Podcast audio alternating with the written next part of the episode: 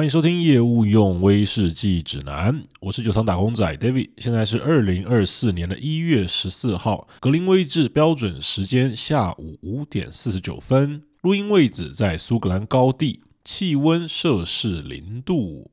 这细心的听众朋友啊，可能就听得出 David 现在的声音啊，我需要他烧香哦，这个一个鼻音在这个鼻头上面啊。啊，就是因为说，David 前阵子啊，就是在出去去高地人酒馆录完那一集以后呢，啊哦，果不其然，每年必备啊，就这个时候会感冒，就不知道为什么很奇怪哦，每年只要是酒厂休场的时候，就是我好不容易可以休长假这段期间呐、一定感冒，屡试不爽。那平常上班的时候啊，顶着外面那个零下气温，穿着短袖跑来跑去啊，风吹雨打怎样都不会感冒。可是每逢佳节必破病啊。真是老板去哪边找这种员工啊？连感冒都是用自己的休假，真的是这个社畜的极致。那其实是因为说苏格兰最近这个气温呐，哦，天气变化比较大一点。上个礼拜早上的时候，在我这边的气温都差不多是在零下五度六度左右。啊，到中午的时候呢，哦，因为有太阳照射，慢慢的升温到大概零度一度啊。啊，等到晚上啊，太阳一下山啊，气温又掉回零下的三度四度。就是不断的重复这个结冰，然后再解冻，结冰再解冻这样的过程哦。那你想，人在这种环境里面啊，就会很容易身体就会出一些问题啊。不过倒是还没什么下雪啊，就是下了一点点哦，就是毛毛细雪，没有下到连他妈都认不出来那种程度，就只是纯粹冷而已啊。可这个冷哦，就已经真的够你受了。我们厂长老人家啊，上礼拜三天气特别冷的时候，他早上啊开车来上班，要开车之前呢，他发现说这个车门被冻住了，完全结冰了，打不开这个车门，所以要去拿那个火焰喷枪，就瓦斯喷枪，去把这个车门烤过一轮以后才有办法打开。结果呢，开上高速公路，然后开到酒厂，那停车下来，发现说，哎，从里面车门又打不开，然后又在开的过程之中，这车门又结冰了一次，没有办法，他只能从车窗爬出来。那我是不知道他的车到底是有什么问题啊？不过这个可以跟大家分享一下，让大家知道说这个这边的温度啊，其实零下个几度也是够冷的。那接下来这个礼拜啊，温度还会再继续下探哦，而且是伴随着这个有风雪的状态哦。刚刚早上其实就已经开始有在下一点雪啊。那 David 现在上班的话，是比以前在这个交通方便很多啊，开车大概五分钟就可以到酒厂了。可是你车要准备可以开之前啊，你还要先热车个五到十分钟。因为你过了一个晚上，你的车在外面这个零下气温过了一个晚上以后，它挡风玻璃上面通常都会结一层很厚的霜啊，很厚的冰块。那这边开车的人啊，是人手必备一把这个除冰刀，它专门把你挡风玻璃上面的冰块把它刮下来。可是有时候这样反反复复一直结冻，那个玻璃上的冰啊，其实很不好刮。哦，所以不能超捷径，还是得走老方法，就把这个引擎启动，等车子里面暖气热了，它这个玻璃上面的冰自然而然慢慢的化掉。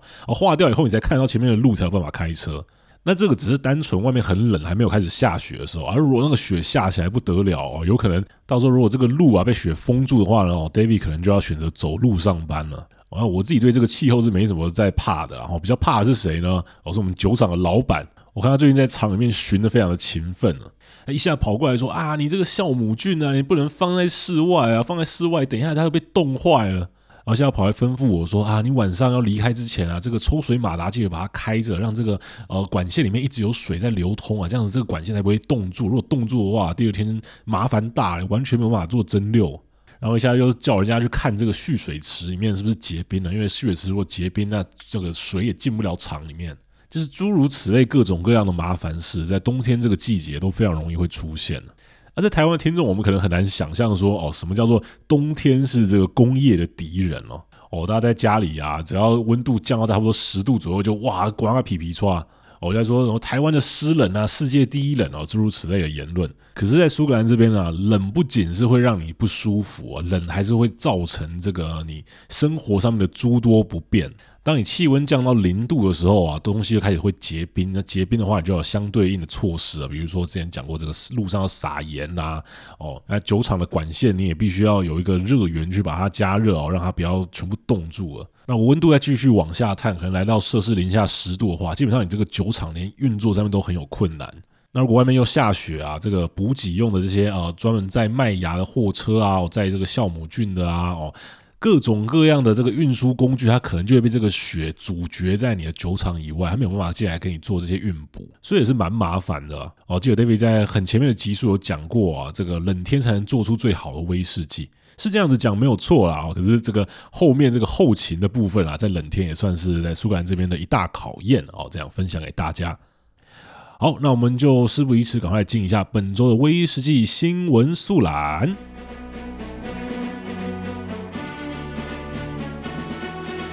好，我们看一下本周的威士忌界的这个新闻哦。这个 Gordon McPhail 啊，高登麦克菲尔这一间独立装瓶厂呢，他们刚宣布他们的新任的 CEO 啊。我、哦、那他前一任 CEO 跑去哪里呢？这个前一任老 CEO 呢，他名字叫做 Ewan McIntosh 啊。这个 Ewan 呢，他在去年的时候，他宣布要退休了啊。这一位 Ewan 呢，他跟随这个 Gordon MacPhail 之间独立装瓶厂了，已经三十三年的历史了。可是这位 Ewan 呢，刚开始进到这个 Gordon MacPhail 的时候啦，他其实他只是一个呃 IT 啊，他进去帮 Gordon MacPhail 去装电脑，去装他们的软体的。也算是有点误打误撞了，然后后来呢，他就一路从 IT 呢，再进到 Gordon McPhail 他们的酒仓去做他们的仓储管理，然后慢慢的往上爬哦，爬到这个接管他们的家族企业的这个专业经理人的位置上面。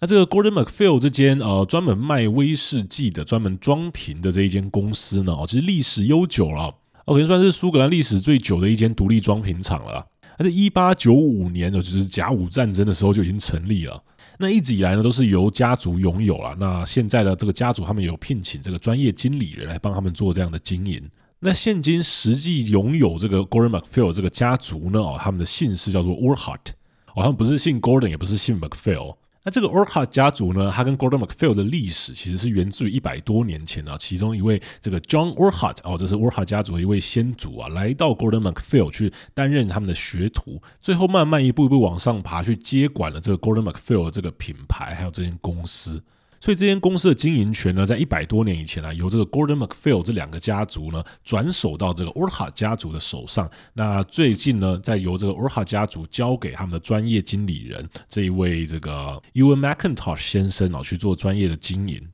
那 Ewan 呢，在去年的时候呢，就是宣布他要退休。其实我看他照片，我看起来就觉得说，嗯，他好像我看起来还蛮年轻的，没有到做不动的地步啊。哦，可是可能这是我们这种劳碌命的人才会有的观点啊。人家可能早想要赚够而享清福去了。那接任这位 Ewan Macintosh 的是谁呢？哦，是一位叫做 Philip White 哦。这位 Philip White 先生呢，他在今年四月即将上任这个 Gordon MacPhail 的 CEO。那这个之前呢，他主要是在英格兰做一些冷冻食品跟批发相关的这个业务的啦。那也曾经在这个 Bacardi，就是百加得，还有这个 Brown-Forman，就是百富门哦，两个都是姓百的哦，这两家烈酒商呢，在那边工作过，累积了十几年的相关经验。所以算是一位老手啦，只是我们还不知道说他有没有办法去这个好好管理这间很特别的 Gordon McPhail 这间啊，算是苏格兰最老牌的装瓶厂。那在四月之后，这位 Philip White 他即将要接管的 Gordon McPhail 现在是什么样貌呢？这 Gordon McPhail 他去年的这个财报资料，就是说他前年的营收，哦，在二零二二年的时候呢，他营收是四千六百五十万的英镑，这个差不多是十八亿台币左右的金额啊。但是比他在前面一个年度呢，增加了百分之二十四，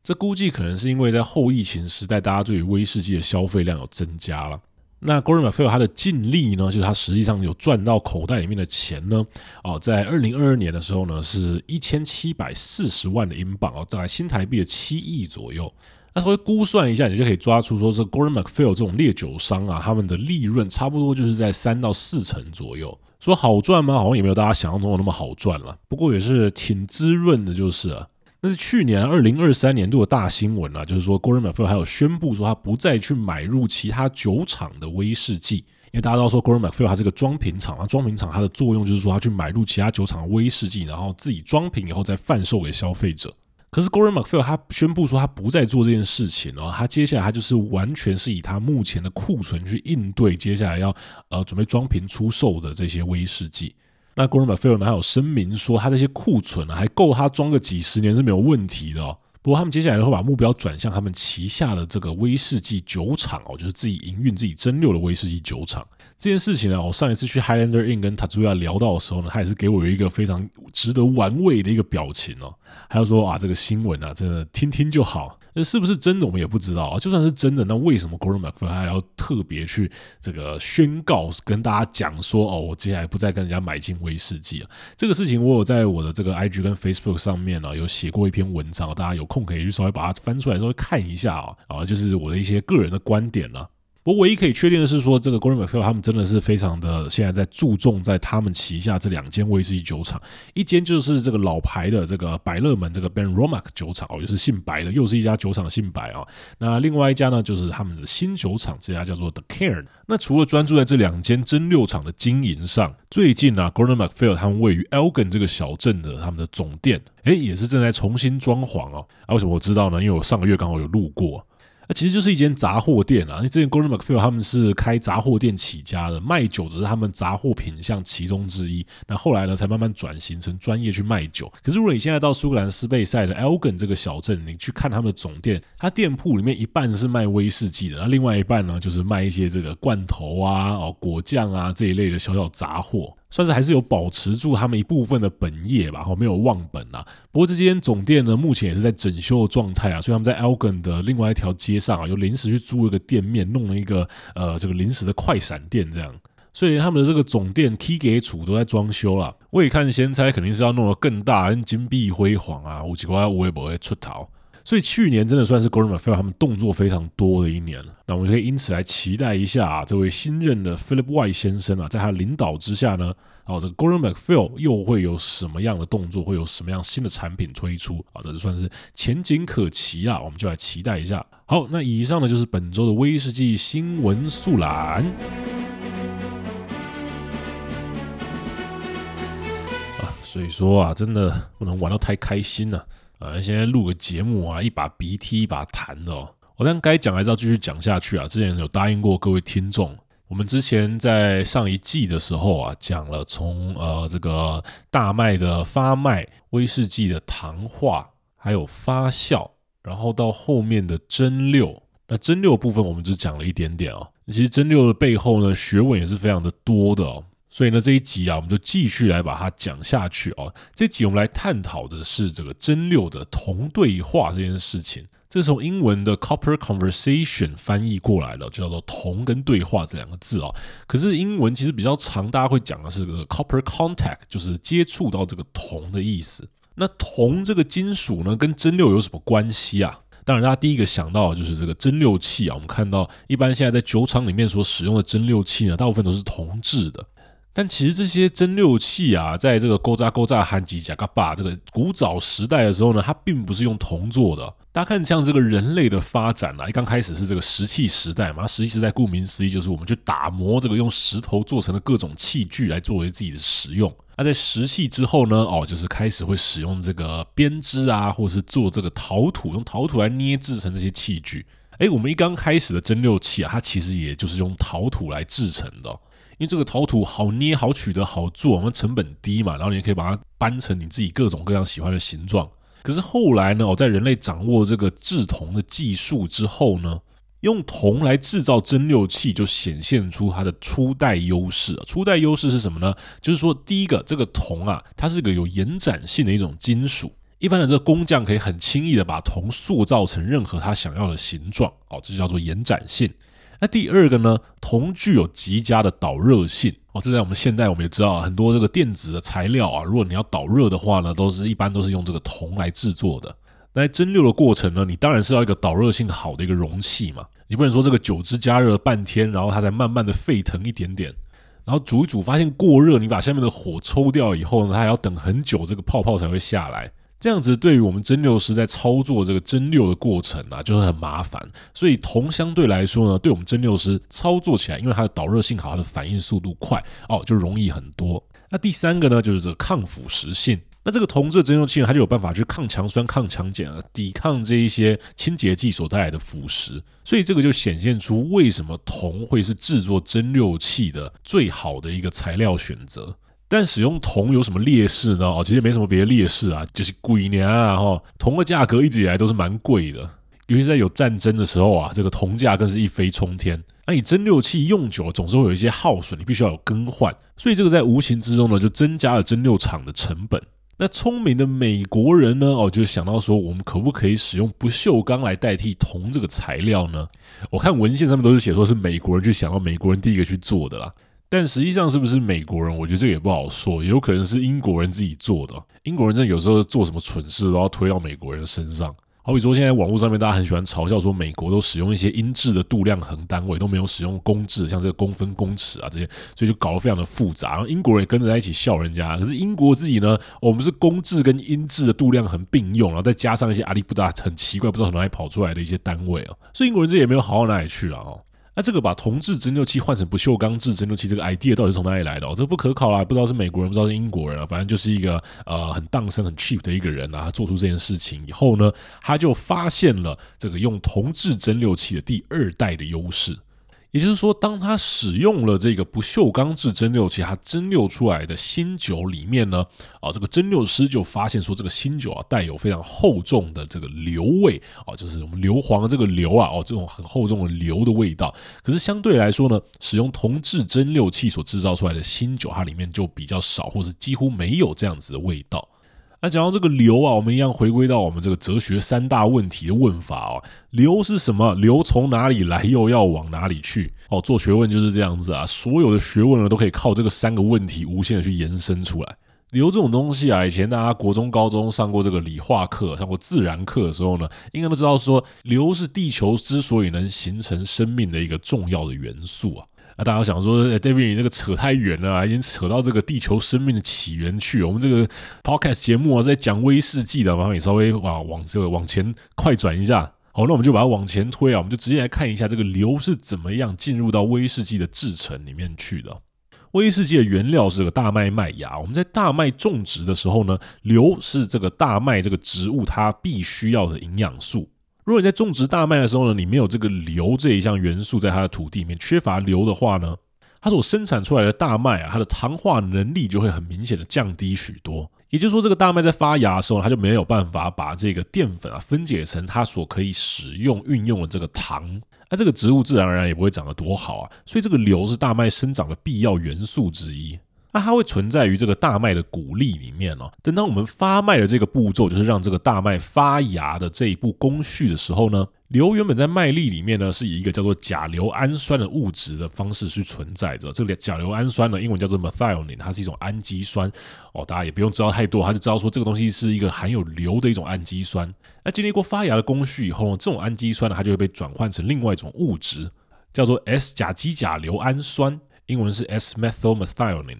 或是有人把它称为叫做维他命 U 哦，U 值啊。这个维他命 U 呢，到了我们发麦尾声，我们要开始做这个烘麦 （kilning） 的时候呢，把这个麦芽借由烘干去终止它发麦的程序，去保留它里面的糖分。那在烘麦的过程，因为它所产生的这个高温啦，刚刚讲这个维他命 U 呢，它又会再转换成另外一种物质。这个物质呢，叫做 dimethyl sulfide 哦，英文简称叫做 DMS。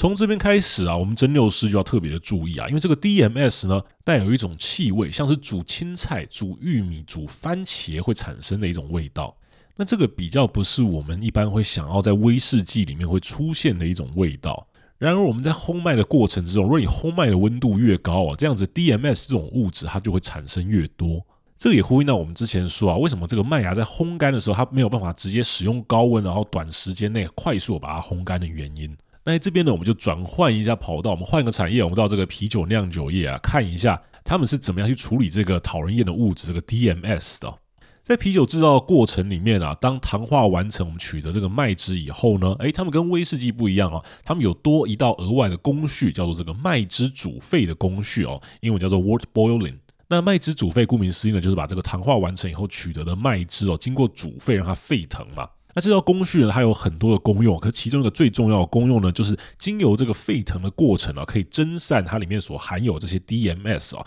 可以蒸散这些会造成这些啊不讨人喜欢气味的这个硫化物。因为大家想一下，这个啤酒在制造的时候就是糖化，然后经过这个麦汁煮沸以后呢，进入到发酵的过程。那发酵完以后，基本上啊，这杯啤酒就是啊准备要包装起来，然后被喝掉了。所以，如果你这个啤酒里面有一些不是那么讨人喜欢硫化物的味道，那这个啤酒当然就不会那么受欢迎嘛。那相对来说，威士忌啊，经过糖化、经过发酵以后呢，你还会再经过两道以上的蒸馏，以及呢放到橡木桶里面去做陈年。这些多余的程序啊，就可以帮助你把这一些硫化物从你的新酒、从你的威士忌里面去除出来。这也就是为什么呢？只有啤酒在他们制作过程中会增加这个麦汁煮沸的工序，而威士忌是没有这道麦汁煮沸的工序。所以，如果你来蒸馏厂，你看这个发酵厂里面这个发酵完成的酒汁，很多人跟你说这个东西跟啤酒基本上就是一模一样，甚至说有些时候啊，这个东西就简称叫做 beer。但是这个发酵完成的酒汁呢，跟我们所饮用的啤酒还是有两个很大的差别。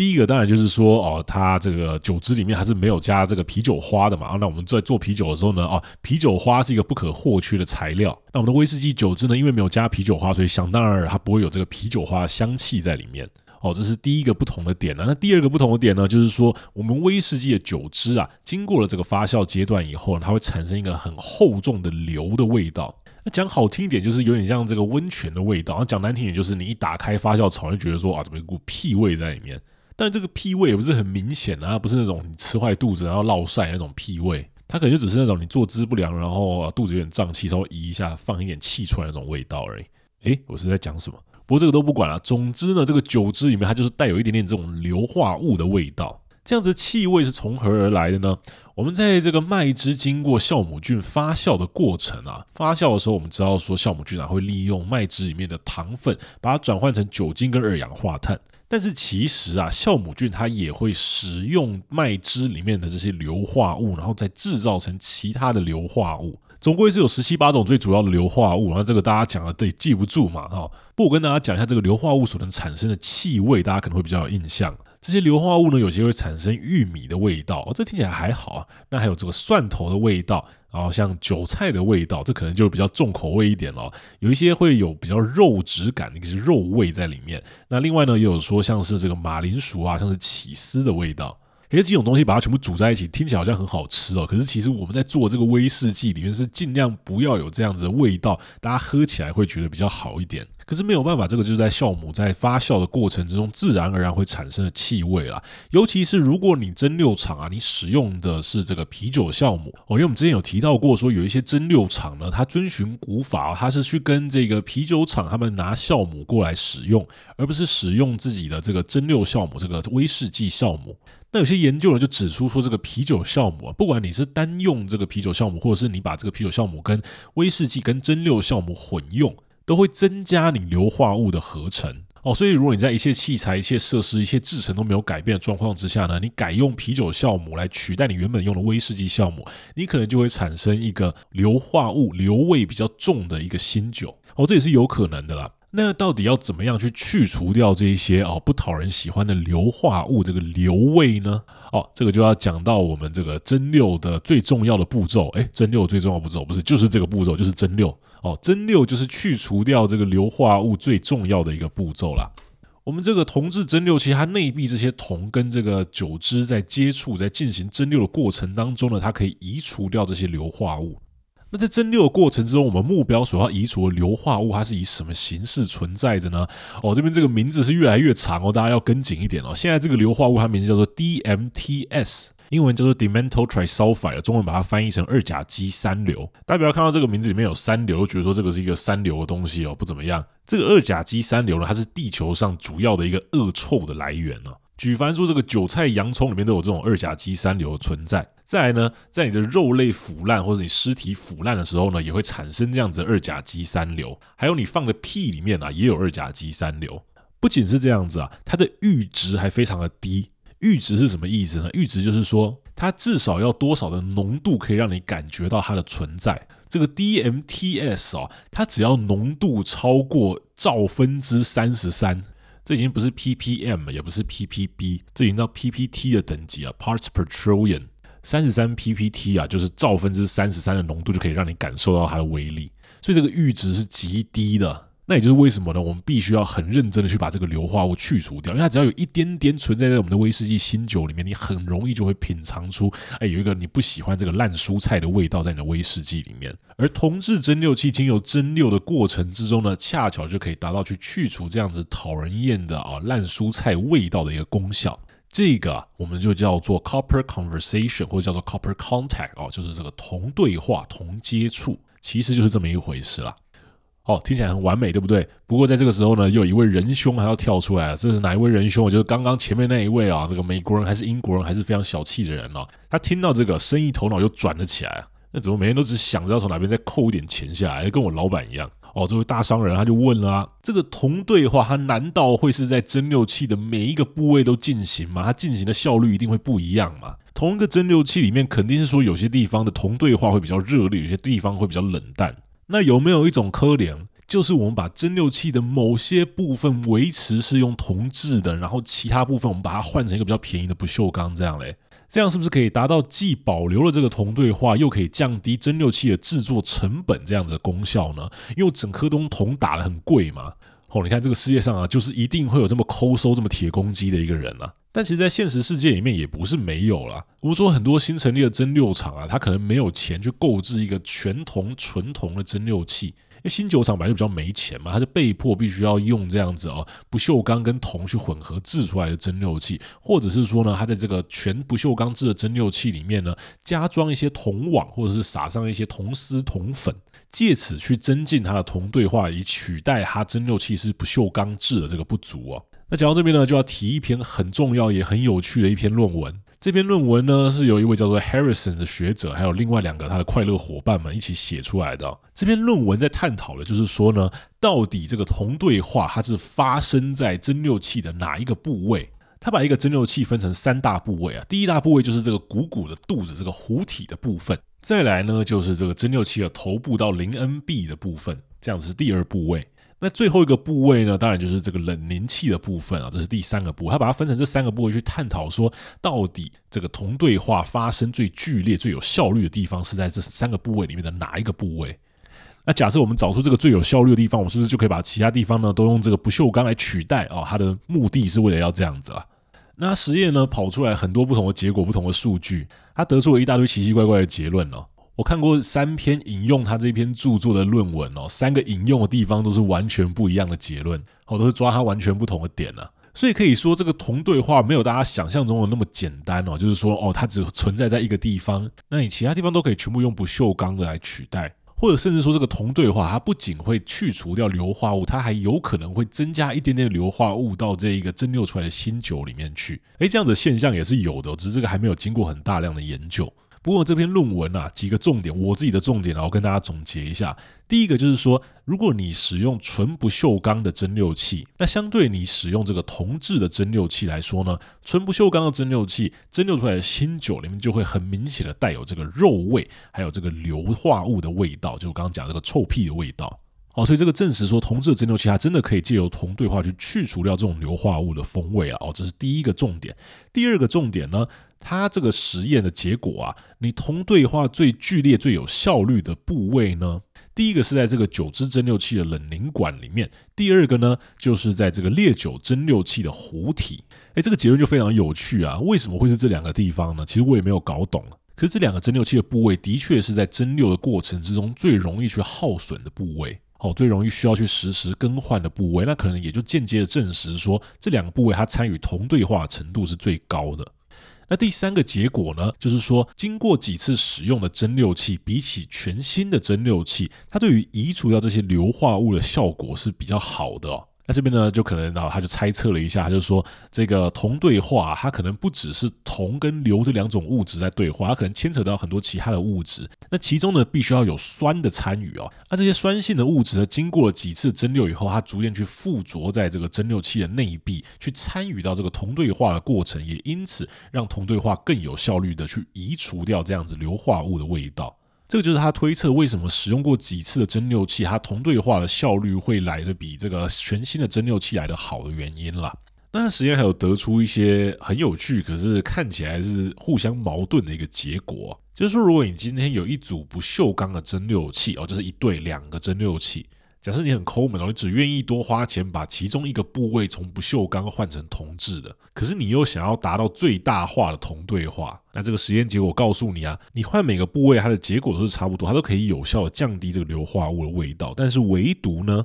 这个烈酒蒸馏器的冷凝器，你单独把这个部位换成铜制的，那其他地方全部维持不锈钢制的，基本上呢，哦，就是没拆钢，有换等于没换，你只是多花了一笔钱而已。因为这样子蒸馏出来的新酒呢，它的硫化物的味道并没有降低。那你可能会推敲说，诶，那是不是这样子可以把它理解成说，这个烈酒蒸馏器它的冷凝器这个部位是铜对话最少的一个部位呢？哦，这个作者就知道你会这样子想啊，所以他把这整个实验呢，把它颠倒过来做一次。这一次呢，使用的是一对全铜的蒸馏器，然后你要选择要把哪一个部位把它换成是不锈钢的。那么这一次的实验结果呢，发现说你把这个烈酒蒸馏器的冷凝器从铜制的换成不锈钢，影响最大。你只要一换啊，那个新酒里面硫化物的味道马上滋儿一下就上来。所以到底这个烈酒蒸馏器它的冷凝器这个部位是铜对话的一级战区，还是说它根本就是一个偏乡小镇？这个作者也没有给出一个肯定的结果。不过这篇论文啊写得很有趣哦，如果英文程度好的听众呢，可以自己去把它找来看一看。那如果你英文程度不好，或是跟 David 一样很懒得看英文的话，没关系啊，已经有人帮你整理好了。请直接上网购买邱德夫的新版《威士忌学》，翻开到第两百四十页，原本的原文论文里面写了七大页，洋洋洒洒，下个把舅舅。邱德夫用三十五行中文字就把它讲完了，把这个实验结果每个细项内容都巨细靡遗的揭露在里面。我这边先声明，我是没有接业配啊，可是这个内容帮你浓缩整理，写成你可以懂的文字，只差邱德夫没有坐在你的床头边，一个字念给你听而已啊。这样子不值得买吗？值得买了，我买一下啦，买啦，买啦，买啦。好啦，那我们回到我们的正题哦。那当然呢，这个 Harrison 与他的快乐伙伴，他们的实验规模相较我们一般的这个工业用的蒸馏器来说是小很多。他们蒸馏器的 size 可能只有这个一两公升的大小。那比起我们动辄就是几千上万公升的蒸馏器呢，呃，这个实际上得到的结果有可能会相差非常的多。哦，怎么说呢？因为它这个实验里面，它的铜的表面积比相对它需要反应的液体体积来说是非常大的。可是，如果你把这个实验放大一千倍、放大一万倍呢？液体体积它所能接触到的表面积也相对来说就小非常的多。那接触表面积大，它所反应的速度、反应的效率就会比较好了。那接触的小呢，就反之啊。所以，如果你把它这个实验放大一万倍来看呢，它可能实验的数据就不会那么的显著了。那就要讲到我们在这个现实世界里面了。我们一般身为蒸馏师，我们在蒸馏厂里面操作蒸馏器的时候呢，要怎么样去有效的移除这一些硫化物？怎么样去有效进行这个铜对话呢？诶，这个第一个方法其实刚刚就给了答案了，就是说它这个铜制蒸馏器它的表面积相对于你要蒸馏这个液体的体积哦要大一点，意思就是说我使用小型蒸馏器，它去除这些硫化物的效率会比较好。所以看到说很多酒厂，他们其实是使用小蒸馏器，然后把自己的酒汁呢一分为二，分成两个批次去做蒸馏。你分成两个批次去做蒸馏，当然看起来你的铜对话就是增加了一倍嘛。那比起说使用这些大型蒸馏器的酒厂，他们可能是混合了好几个不同发酵槽的酒汁加在一起。那相比这样子啊，你使用小蒸馏器，然后把你的酒汁分成好几批去做蒸馏，你的铜对话就会是人家的好几倍，那你就可以更有效率去去除掉这些硫化物。那么我们要提到我们威士忌界大家人人所敬重的这位君爽博士啊，也是帮助我们格马兰在台湾顺利建厂，然后设计出格马兰的整套制程的这一位啊，君爽博士。他其实在苏格兰或者在全世界各处，他都指导过很多间新的酒厂的设立。那去参观过他的新的酒厂啊，就发现说他们其实都有一个共通点，就是说他们都使用这种比较小型的蒸馏器，然后有可能是把发酵完的酒汁呢分成两批去做蒸馏。为什么这件事情对于新酒厂非常的重要呢？金算博士他的出发点是希望这些新酒厂可以在快速短时间以内熟成完他的威士忌，哦，拿出来卖钱，然后你就可以有资金的回收，你就可以继续投资，让这个酒厂可以顺利的营运下去。而你在熟成的过程之中啊，最难去除掉的就是这个硫化物的味道。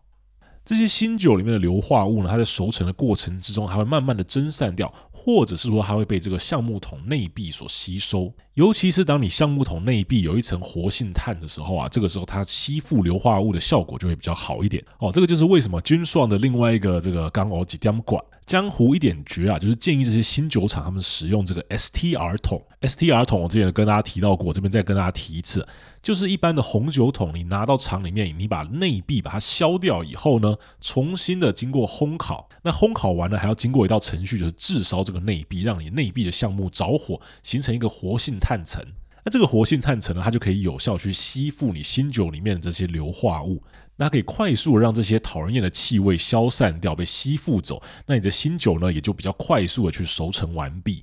哦，这个就是君爽他在设计这些新酒厂，在指导这些新酒厂的时候的一个概念啦。可是单凭这样子橡木桶去吸附这些硫化物，可能还是有点不足啊。毕竟说有时候这个硫化物啊量非常的大，然后再加上说这个硫化物的阈值非常的低，我们刚刚有提到过啊，所以你必须要更有效率去去除硫化物，在这个制程的前端的部位呢，你就不要让这么多硫化物产生。也因此呢，使用这个比较小型的蒸馏器啊，就成为更有效率去去除硫化物的一种方式，让你产出来的新酒更为纯净，那你熟成的时间也就不用拖到那么久。再加上这个 STR 桶的使用呢，诶，你一间新酒厂啊，可能经过五六年的时间啊，就可以生产出一支媲美别人十年、二十年的一支威士忌。哦，这个就是 Jim Swan 博士呢，他教给这些新酒厂的一个呃生存之道啊，一个应急的锦囊啊。哦，不是只有我们阿基师会偷吃，诶。不是，不是只有我们阿基斯会偷吃布哦。我们军算博士啊，这个天鹅大使阿俄斯，我还教给各位新酒厂啊一个财富密码，一个快速熟成威士忌的捷径呢。第一个就是使用比较小型的蒸馏器啊，第二个呢就是使用这个内部含有活性炭层的 STR 橡木桶。那还有没有什么其他的妙招哦？我们继续再下来看哦。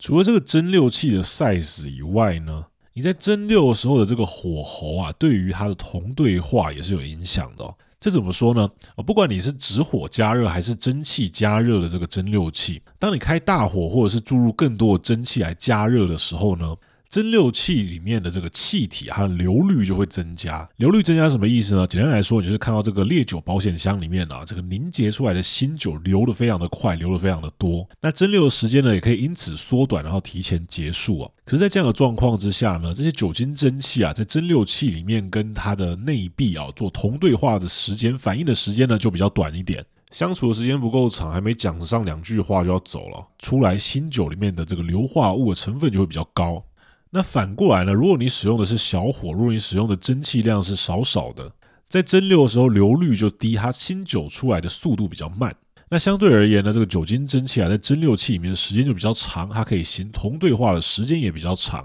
蒸馏出来的新酒呢，它里面的硫化物就会比较少一点。这就像什么？大火快炒，它上菜速度就快，可是你要小火慢炖，还会比较入味。大致上是这个原理啊。我们举个例子来说啊，这个苏格兰呢有一间蒸馏厂叫做格兰哥尼，呃，Glengoyne 这间蒸馏厂，Glengoyne 蒸馏厂它就标榜它是全苏格兰最慢速的蒸馏。那为什么要标榜说它的蒸馏速度是最慢的呢？其实就是要告诉你说它的新酒啊，经过同对化的时间是最长的。在这样长时间慢速的蒸馏之下，它可以产生出非常纯净、没有什么硫化物在里面的新酒。哦，有一句话不是就说了吗？这个慢工出细活啊。这句话呢，我这辈子从来没有相信过。我一向就是要求要快、很准、很急躁、没有耐性的一个人。可是，在威士忌的蒸馏上面啊，你还真的得慢慢来。不过，这个火候呢，它也是其中一个因素啊。另外，还有一个很重要的因素，就是这个冷凝的时候的温度。一般而言，我们会说，这个新酒啊，经过蒸馏冷凝出来的时候，温度越高，它里面的硫化物会越少。那冷凝出来的时候呢，温度越低，它里面的硫化物会越多。这是什么样的一个道理呢？其实它背后原理呢，就是在蒸馏过程之中，这个酒精蒸汽啊，它是比液态的新酒来得更容易产生同对化的。所以，假如说这个新酒啊，在蒸馏器里面以气体存在的时间越长，它同对化的效率就会越好。那反之啊，如果它一下子就被冷凝成液体的状态，那这个液体呢，经过冷凝管，虽然它的温度直直的往下坠，可是它并没有产生太多的同对化，那也没有办法有效去去除掉它这个新酒里面的硫化物的气味啊。我们直接跟大家讲一个例子，大家可能会比较明白哦。我们回到之前有讲过这个苏格兰海拔最高的这间酒厂达尔维尼达尔维尼酒厂，这间酒厂位在高地的山区哦。我每次如果开车经过，我一定会去那个酒厂停一下。那也不为了什么，就是为了去他酒厂去撒一泡尿，去那边借个厕所。而且它的洗手乳是威士忌口味的，闻起来非常的香。可是这个都不是我要讲的重点了。我要讲的重点是说呢，这间达尔维尼酒厂它在每年的冬季，我记得应该是可能十月到四月，大概是这样子的这个月份了。他们会把在这一段期间蒸馏出来的酒，在经过橡木桶陈年以后呢，特别装瓶成一瓶叫做 Winter's Gold 哦，冬天的黄金冬金这一款威士忌。那这款威士忌跟他们平常生产的威士忌有什么不一样呢？主要就是因为啊，在这段期间啊，因为气温非常的低，他们的冷凝所使用的这个虫桶里面的水温也是非常的低的，也因此呢，它的新酒蒸馏出来的冷凝效率非常的好。不过刚刚有讲到这个冷凝效率好的代价，就是说它的新酒里面的硫化物会稍微多一点，也因此它就造就了一种跟它平常蒸馏出来的威士忌所不同的风味。哦，可能威士忌里面就会多了一些这种肉质感啊，或者我们说这个蜂蜜啊，哦，或甚至是刚刚讲到这些比较不讨喜的这个呃煮青菜啊或烂掉的菜的味道，也是有可能的。那有其他酒厂他反其道而行，他就说我在冷凝的过程呢，我不追求效率了，我要追求的是最极限的同对化，尽可能的把我这个新酒里面的硫化物都去除掉。所以他就在这个冷凝器里面注入热水来取代一般的冷水。这个蒸汽在原本的状况下，还一进到冷凝器，哦，马上从蒸汽变成液体，然后这样子流啊流啊，流出冷凝器，流到这个烈酒保险箱里面。可是现在呢，你把这个冷凝器里面改注热水哦，这一招我们叫做 run hot 哦，可能可以叫做热操作吧，就操它乒乒乓乓的。那这个时候呢，蒸汽进到冷凝器的时候，他就说靠北奶叫热，然后他就一路维持蒸汽的状态，一路热热热热热到最后一刻，他要准备跳出这个冷凝器的时候呢，才凝结成液体。这样子以气体存在的时间长，同对化的效率就会高，就比较不会有一些臭臭的味道。如果你酒厂要这样子 run hot 的话呢，你在冷凝器后面就会再多加一个冷热交换器，大家把它想象成是一个冰箱就好了。再来把这个热腾腾的新酒啊冷却到大概温度二十度左右，方便储存了。我这边讲的稍微细节一点了，不过是要借机告诉大家，这个冷凝的温度呢，对它新酒里面这个硫化物的多寡也是有影响的。那最后最后呢？我终于讲到最后，大家再让我讲个五分钟。假如你今天走进一间酒厂，你无法判断说这个蒸馏器它的大小，你也不知道蒸馏师在操作蒸馏器的火候或者是它的冷凝温度，那还有没有什么方法可以去推估说它这间酒厂所生产出来的威士忌究竟是属于干干净净型的，还是带有一些这个硫化物味道的威士忌呢？哎，今天前面讲的所有东西你都可以忘记哦。不过这边的这个装逼小撇步啊，就教给大家。一个很简单的判断方式哦，你可以以这间酒厂它的冷凝器是哪一种形式，来大概猜测说它的新酒里面会不会带有这种硫化物的味道。冷凝器就分为两种形式，我们先从比较古早、比较传统的这种形式来讲起啊。我相信很多听众应该知道说，我们这个威士忌啊，传统的冷凝器呢叫做 warm tub，直译翻过来就是重桶啊，虫子的虫，桶子的桶。在苏格兰啊，有一句俚语啊，就是有时候你会说一个人 as organized as a tub of worms，就是说跟一桶虫一样的有秩序、有规矩。那大家可以想象说，你在钓鱼的时候带了一桶虫过去哦，那打开那个盖子，里面那些虫在里面鸟鸟酸、鸟鸟当。所以其实这个俚语的意思呢，它就是在讽刺这个人是毫无规矩，就是乱七八糟的意思。它其实讲的是一个反话。那这个俚语跟虫桶有什么关系呢？哦，一点关系都没有，我只是要增加一下大家的印象。这个虫桶呢，它的形状非常的简单哦，基本上它就是一根螺旋状的铜管啊，像一个弹簧一样，然后放置在一桶的冷水里面。你的酒精蒸汽走是这个铜管里面哦，那它经过这个铜管的时候呢，蒸汽会被这个铜管外面的冷水降温，然后就可以慢慢的从气体凝结成液体的新酒状态。这个就是一个最简单、最基本的一个冷凝器的形式哦。我们一般叫做 warm tub 哦，这个水箱如果是圆形的话叫 warm tub，那如果水箱是方形的话叫 warm tank，不过这是同一种东西啊。那后来人们呢，他为了要提升冷凝的效率，就发明了另外一种形式的冷凝器，这个叫做 shell and tube condenser，中文翻译叫做可管式的冷凝器，或者也有人呢直接把旧式的就叫做 warm tub，然后把新式的叫做 condenser。这种可管式的冷凝器，它概念跟虫桶基本上是差不多，只是它形状是不一样的。刚刚我们说虫桶呢，它里面是一根铜管，然后成一个螺旋状的嘛。那这种壳管式的冷凝器呢，它里面的铜管是直的哦，而且不止一根铜管，它可能就是几十根的铜管。这些铜管呢，就构成了这个壳管式的这个管的部分。那壳的部分呢，也就是说这些铜管它的外层呢，又用了一根大管把它包起来哦，一个大管包小管的概念。这个部分呢，可以直接上我们业务用威士忌指南的 IG 或者 Facebook 哦，我在上面放一个照片，大家看了以后会比较好去理解。在这个小管中间呢，走的就是酒精的蒸汽；那在大管跟小管之间的空隙呢，走的就是这个冷水。那大家可以稍微想象一下啊、传统的虫桶式冷凝器，它里面只有一根铜管，你所有的酒精蒸汽呢都是经过这一根铜管。可是，在壳管式冷凝器里呢，这个就好像率领两千九百九十九人兵分两千九百九十九路一样。诸葛村夫，你他妈！哦，没有离题了。在这样的状况之下呢，冷凝的效率大幅的提升了，而且呢，酒精蒸汽在冷凝器里面跟这个铜管的接触面积也是大幅度的增加，所以因此它可以更有效率去去除掉这个硫化物的味道。那相比之下呢，使用传统的虫桶式冷凝器啊，所蒸馏出来的新酒就比较有可能会带有这种硫化物的味道。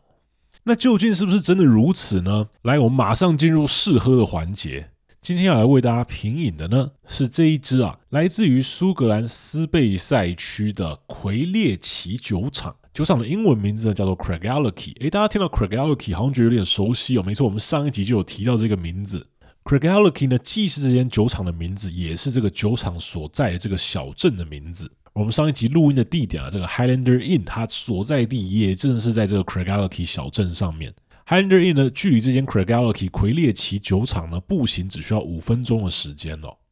其实距离是更短的啦，可是它因为要走一个上坡，所以你可能需要多一点的时间。开车的话，可能只需要三十秒就到了。这间魁列奇酒厂呢，它使用的是大型的蒸馏器，而它的冷凝器呢，使用的是这种传统的重筒式的冷凝器。大家回顾一下我们刚刚的内容哦，大型的蒸馏器加上重筒式的冷凝器，诶，是不是就会让这个威士忌里面有更多这种硫化物的味道呢？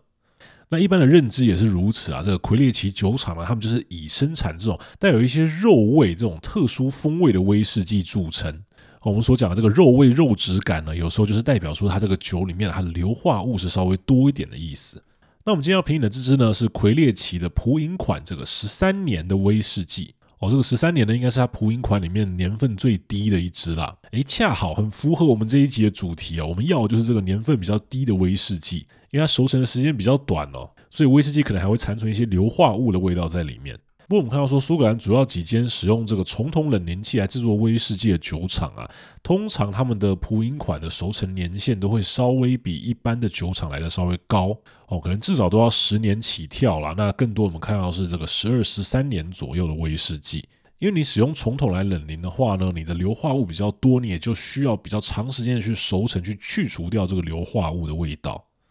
好，那我们就事不宜迟啊，先来喝一下这支威士忌。它的酒精度呢，装在四十六个 percent 哦。这支其实是我朋友送我的一支小样啦。这是我刚搬到呃我上一个住的地方的时候，他们给了一个入错礼。我没想到我放了这么久哦，等然后又搬了一次家以后，才开始来准备喝这一瓶威士忌哦。不过也不错啦，一个入错礼呢，使用两次，这样子也是最大效率的发挥它的功效了。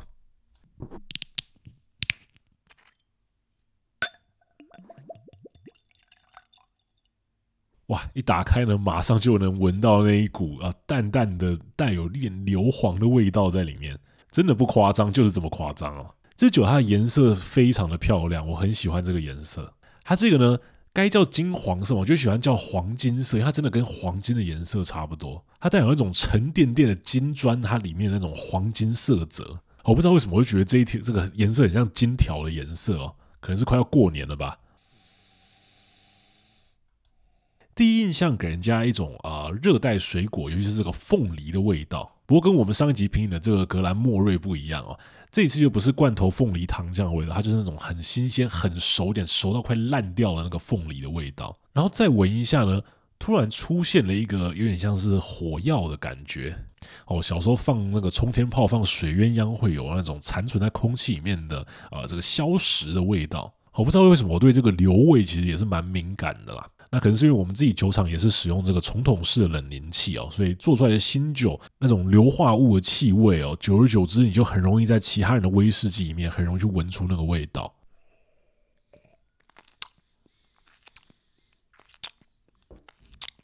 哇，这一支如果是喜欢那种口感厚重的威士忌的听众啊，一定会很爱。酒体非常的厚实哦，虽然它只装在四十六个 percent，可是你喝下去的时候的气味完完全全的包覆你整个口腔。你知道它这个肉质感像什么吗？像那个火腿的味道，或者有点像培根的感觉，就是那种让你会觉得说这个油脂感非常多，可是又经过一点烟熏过那种肉类，在尾韵的部分也蛮长的。那还是以刚刚这种热带水果风味，再加上一些这个烟硝火药的味道为主。喝完再闻了一下，你又突然发现说它好像闻起来有一点点咸味。它这整体的感觉让我想要在吃巴西窑烤的时候。哦，巴西窑烤它就是拿一根像剑一样的东西，然后插在这个烤肉上面，然后呃会到你的桌边来给你切个几片这样。啊，有一些比较 fancy、比较奇花的，他们还会插一整颗的凤梨拿去烤，然后再切几片凤梨下来让你配着这个肉吃啊，帮你解解腻。诶，这支酒就很有这样子的感觉，热带水果味道、肉味、咸味，然后再加上一点烧烤的那种炭烧味道，哇，是很棒、很过瘾的一支酒。那大家有空呢，如果去这个魁列奇啊，这个 Craigellachie 小镇呢，除了一定要去的 Highlander Inn 以外呢，也可以来路过这间魁列奇酒厂。它比较可惜是它没有开放给一般民众参观了。不过呢，你从酒厂外面你就可以看到它几座大大的蒸馏器。它一般休息的时候呢，它这个铁卷门是放下来的。可是，在它开始蒸馏的时候，它会把这个铁卷门把它拉开。那我还记得我第一次去那边的时候呢。我本来只是跟朋友啊在酒厂外面拍一拍酒厂的外观，然后酒厂人员呢看到说，哎，有这个游客来这边朝圣啊，就赶快帮我们把这个铁卷门拉起来。我呢在冬天早上的阳光里面看到这个铁卷门冉冉的升起，然后露出硕大无朋的这些蒸馏器，哇，那个内心的感觉之澎湃之激动。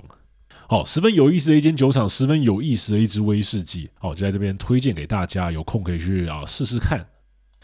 好，那今天呢，主要讲的这些内容啊，是有关于这个威士忌里面的硫化物，它的硫味是从哪里来的，以及我们怎么样去利用这个蒸馏器的设计呢，来去除掉或相反的去保留这样子硫化物的味道在里面。这可能是一个比较生冷的主题啊，可是是我自己蛮喜欢的一个主题，所以在这边分享给大家了。那也希望说呢，各位听众在听完今天这个主题以后，能寻到跟我一样的乐趣。那如果觉得听不懂怎么办呢？哎，不要急啊，我们就倒带回去再多听个几次。或者你也可以选择到这个 IG 或 Facebook 上面了，点一下这个赞助连接，小额抖内一下，试试看说有投钱进去会不会听得比较懂哦。哎，难怪这个补习班这么好赚钱。